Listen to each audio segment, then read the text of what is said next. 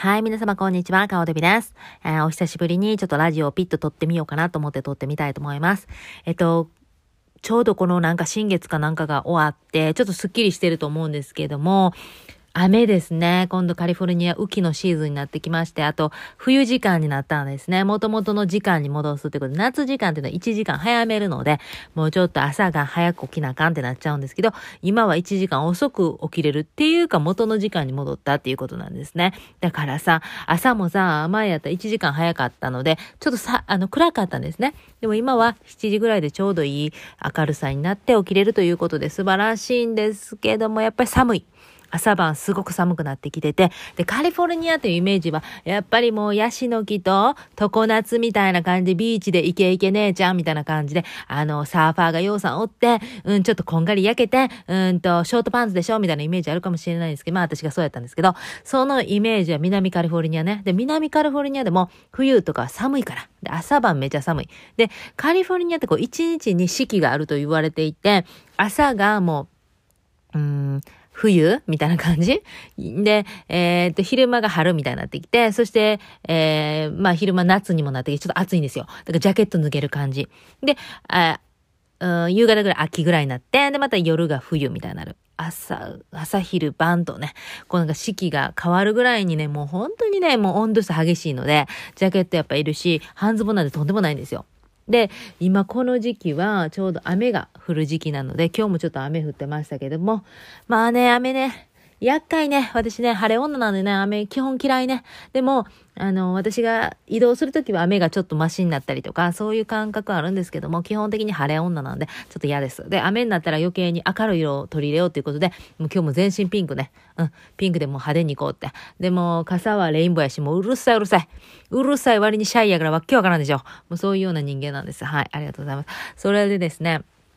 最近はすごく規則正しく過ごしていて、まず、えー、朝は起きて、えー、ご飯を、朝ご飯子供たちに作って、で、まあ、服とか着替えてないかんやとか、まあ、それは普通ですよ。で、えー、子供たちを見送るのがもう8時15分に出たらちゃんと間に合うってことがやっと分かったんですよ。遅いな、気づくの。で、8時15分ぐらいにちゃんと出て、したらもう遅刻しないってことが分かったんで、うん、今更ですけど。で、それでまあ行って、で、そして帰ってきたらちょうど8時半ぐらいになるんですよ。で、8時半ぐらいになったから、そっから私は、あの、1時間、約1時間、えー、YouTube の山田五郎さんの、あの、絵画の解説、そしてアートと歴史的なことね。あの YouTube を見て、そして小さなノートに、それを、え専用のノートが山田五郎さん専用のノート。でそこにブワーって書き込んでいって、そして1時間楽しいお勉強するんです。もうこれが今一番生きがいって言っても過言ではないって感じで。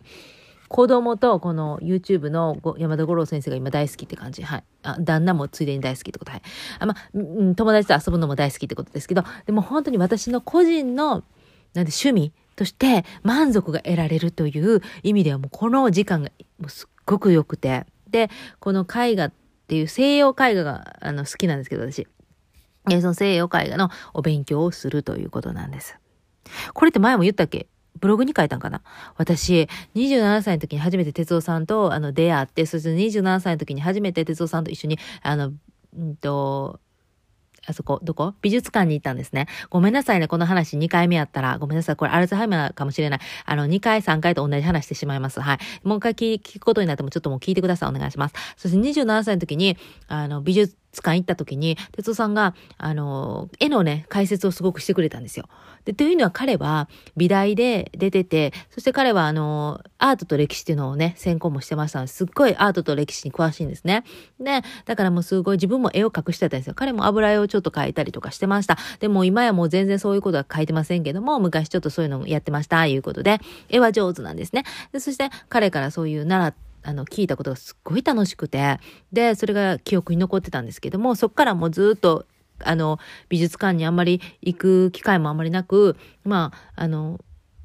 下の娘が生まれてからちょっとちらっとは行ったけども、全然、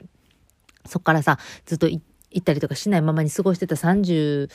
5ぐらいかな？の時にゴッホのことを知って、それまあ、あの、知人の方が、あの、ちょっとゴッホの歴史を、歴史っていうか生涯のことを詳しくて、で、ゴッホの生涯をちらっと教えてくれてめっちゃおもろいやんということで、ゴッホ研究が始まるんですね。で、それゴッホけ、ゴッホ研究をしていく中で、あの、海外に触れることが楽しいってことまた改めて思い出してた矢先に、この山田五郎先生の、あの、YouTube が、えー、っと、今年始まったんですね。で、そしてそこからまた私、こうやって絵画に触れるようになっていて、そしてアートと歴史っていうのをね、あの、知る中でもうめちゃくちゃおもろいんですよ。で、画家の人生っていうのはまあ人それぞれで、お金持ちで生まれた人もおれば、貴族に生まれた人もおれば、またはすごくもう、あの、お、お貧乏で過ごしてた方もいれば、あと精神的に病んでる人もおれば、まあ、もともと体が病気で生まれた人もおれば、もういろんな人が出てくるわけじゃないですか。で、そういう中でも、その人たちの人生も、えー、知りながら、そしてその絵にどういうふうに込めていったのかとか、絵のその技術とかも含めて、もうおもろいんですわ。だから、もうのめり込んでるんですわ。で、あの、あ、私ってやっぱりこういう、あの、美術史をね、勉強するのすごい好きだったなーっていうことを、ふとね、27歳の時の私から、こう、リンクして、こう、繋がっていくんですね。面白いですね。だから今すごいそれを、えー、取る時間を大事にしていて、朝それをやるんですね。そしたら哲夫さんがそれを見てすごい感動して、いやー、こういうね、あのー、美術とアートのこれ、ことをね、勉強してるっていうのはね、僕好きだわ、大好きだわって褒めちぎってくれて。で、これさ、私好きなことやってて、旦那にも褒められて、これもう最高じゃないですか。ハート、ハートマーク作っちゃうよね。もう最高ということで、私はもうこれ大事にしようと思って、今1時間、朝1時間その時間を持つのは確実に持って、そしてその、あと手帳を書く時間を持つんですね。で、手帳で、あ、子供たち帰ってきました。手帳を書く時間をちゃんと持って、一日のスケジュールを考えて、そして、えー、お茶飲んで、っていうこういうちゃんと流れがあるんですね。で、仕事をする時間とかね、いろいろ区切っていって、そして7時、あの、夜の7時には必ず、あの、エアロバイクをするんですね。これエアロバイクを1時間するっていう風に決めたんです。で、それは、あの、外録チャンネルっていう、あの、大好きな YouTube、これもまた人間模様が見れる外録チャンネル。外録チャンネルの場合は別にこう勉強っていうよりは、こう、ながらでやれるので、そのながらで、あの、はい、何ですか？お客様が入ってきました。何ですか？えー、っと。はい。バニスケはい。名前はビスケビスケットにしたい。なんで？だって、時々ビスケットはなんかああいう色じゃん。ああ、オッケー。あと、しかも、えっと、シャワーが必要。ということで、今からバニスケのお風呂に入れていきたいと思います。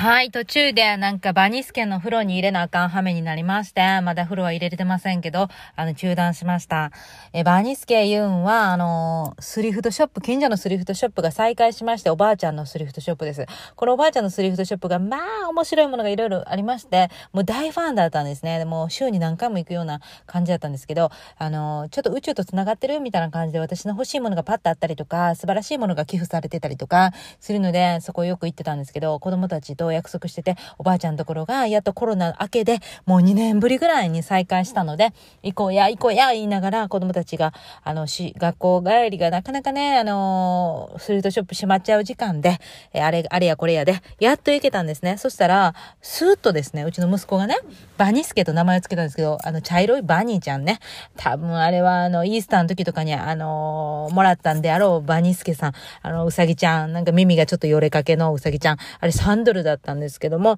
あの、昭和っぽい感じ？顔が昭和っぽいのよ。で、ちょっと、なんか、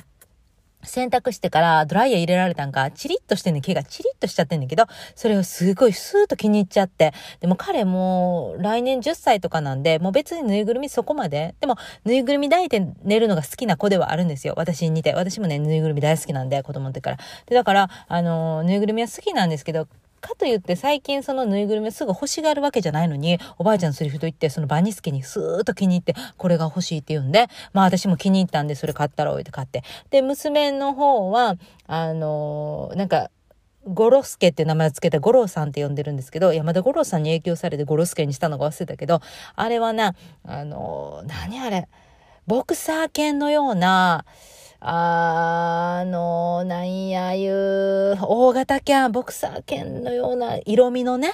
でもあれはボクサー犬じゃないのかもしれない。なんちゃら、かんちゃら忘れた。大型犬。茶色いマロみたいな、あの、黒地に、茶色が入ってて、えマロみたいに、あの、お眉がポンポンとある犬。それで、ちょっとなんかブチャイクなんだけど、昭和っぽい、またそれも。だから、かなりヴィンテージの人形だと思うんだけど、それ欲しいって言って3ドル。うんで、それ買ったんですよ。で、なんとそこのおばあちゃんのスリフトショップにビリケンさん、大阪でいうビリケンさんですよ。あの、通天閣のとこに祀られてる足をな、撫でれば幸せになれるとかいう嘘物の神様。ビリケン様もね、陶器であって、もうこれは買うやろって買いまして、まあそんなこんなで、そこ行った時のバニーちゃんを今日はなんか、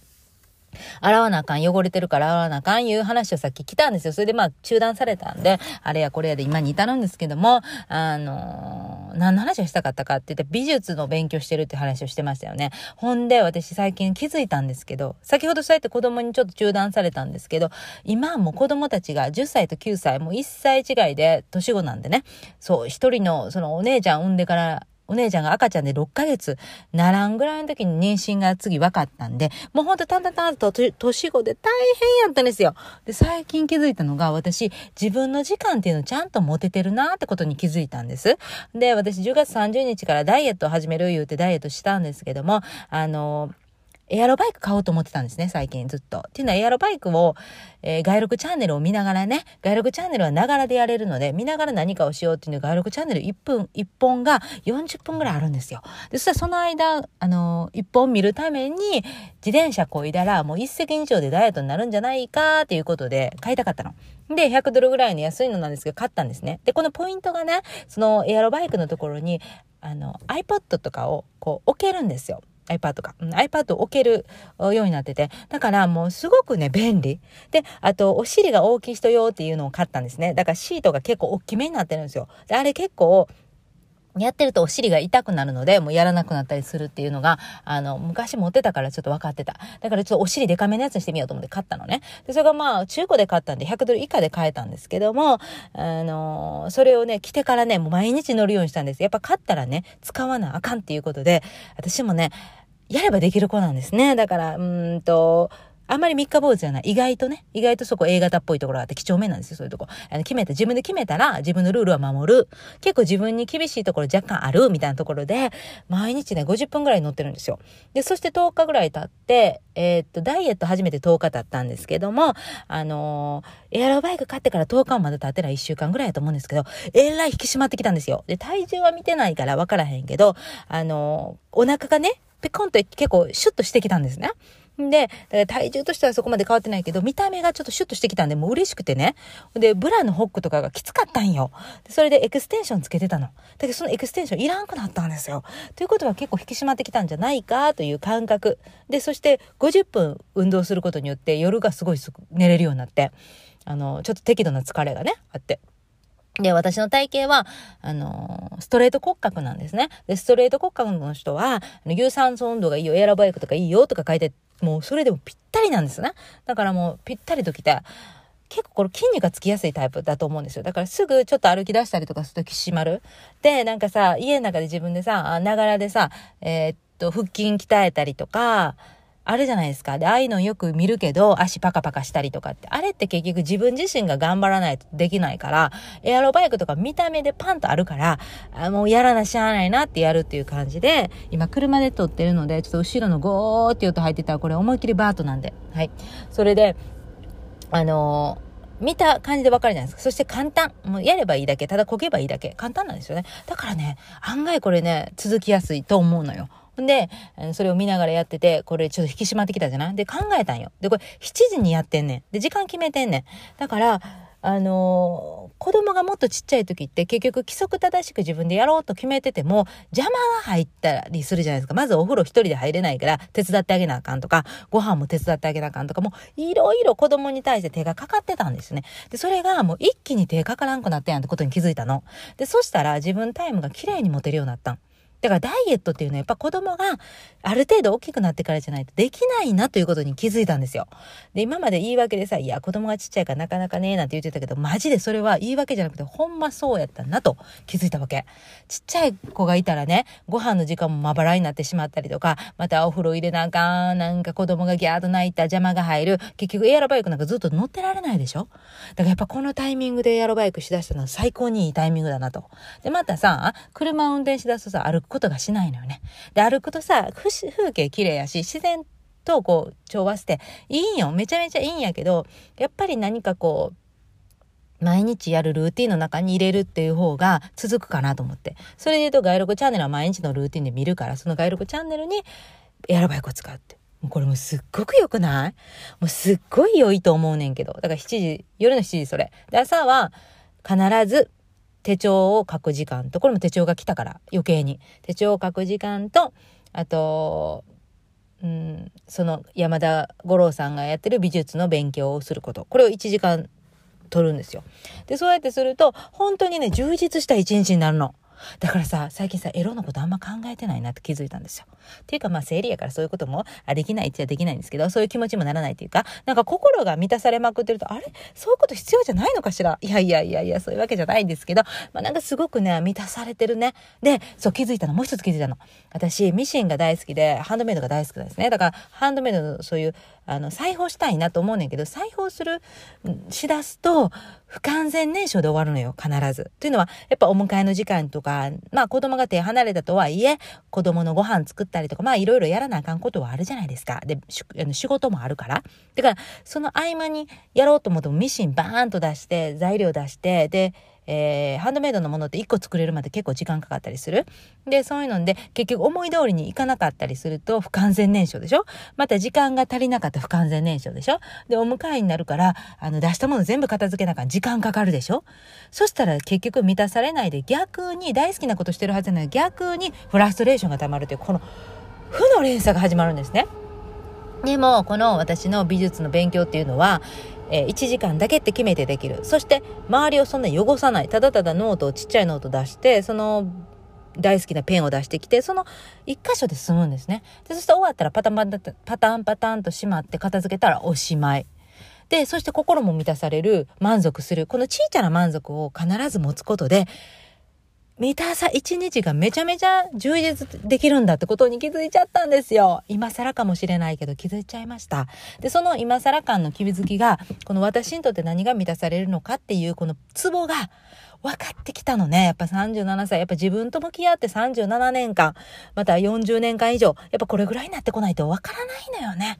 自分って一体本当に何がしたら一番好きなのか、何をしたら喜ぶのか、何をしたら満足できるのか。もうこれっていうのは自分に向き合って地道にやっていくしかない。そしてこの小さな満足を重ねていくことで、もう毎日が充実っていうね。素晴らしいじゃないですか。こんなことに気づいちゃったんですよ。だから私今美術の勉強してるんです。かといってよ、これを美術の大学に行って学びたい、ちょっと学びたいなとは思ってんねんけど、その教授の先生によって全然おもんないパターンもあるやん。で、山田五郎さんの話がおもろいから余計におもろいなと思えるわけであって、やっぱりこの人から学ぶとかってすごく大事と思った。で、またね、これね、自分の故郷のその関西人がやってるっていうのがまたいいんですよ。山田五郎さんは関西人ではないの。実はまあ、関東の出身やと思うんですけど、関西で育ってるんですね。幼少期。ほんで、いじめられたりもしたのは関東弁とか喋るから。でも、あの、関西のエキスもあるから、やっぱりそういう部分で自分とこう、共共感しやすいっていうか話が入りやすいのかもしれない。だから何か皆さんもその自分の故郷の人と関係ある人から学ぶっていうのもまたこれいいのかななんて思ったりなんちゃらかんたらしたりしております。まあ、とてもね、楽しい毎日を過ごしてますので、あの、こういう風にしてた方が自分がちょっとキラキラできるのかな、楽しいよって思えてる方がキラキラできるし、あの、魅力もアップするのかななんて思ったりしたりなんたらかんたらしております。というわけで今からあの、ご飯を届ける仕事に行ってきます。ありがとうございますました。あの、長々と聞いていただいてありがとうございました。というわけで、あの、顔デビでした。お疲れ様でした。失礼いたしました。オーバー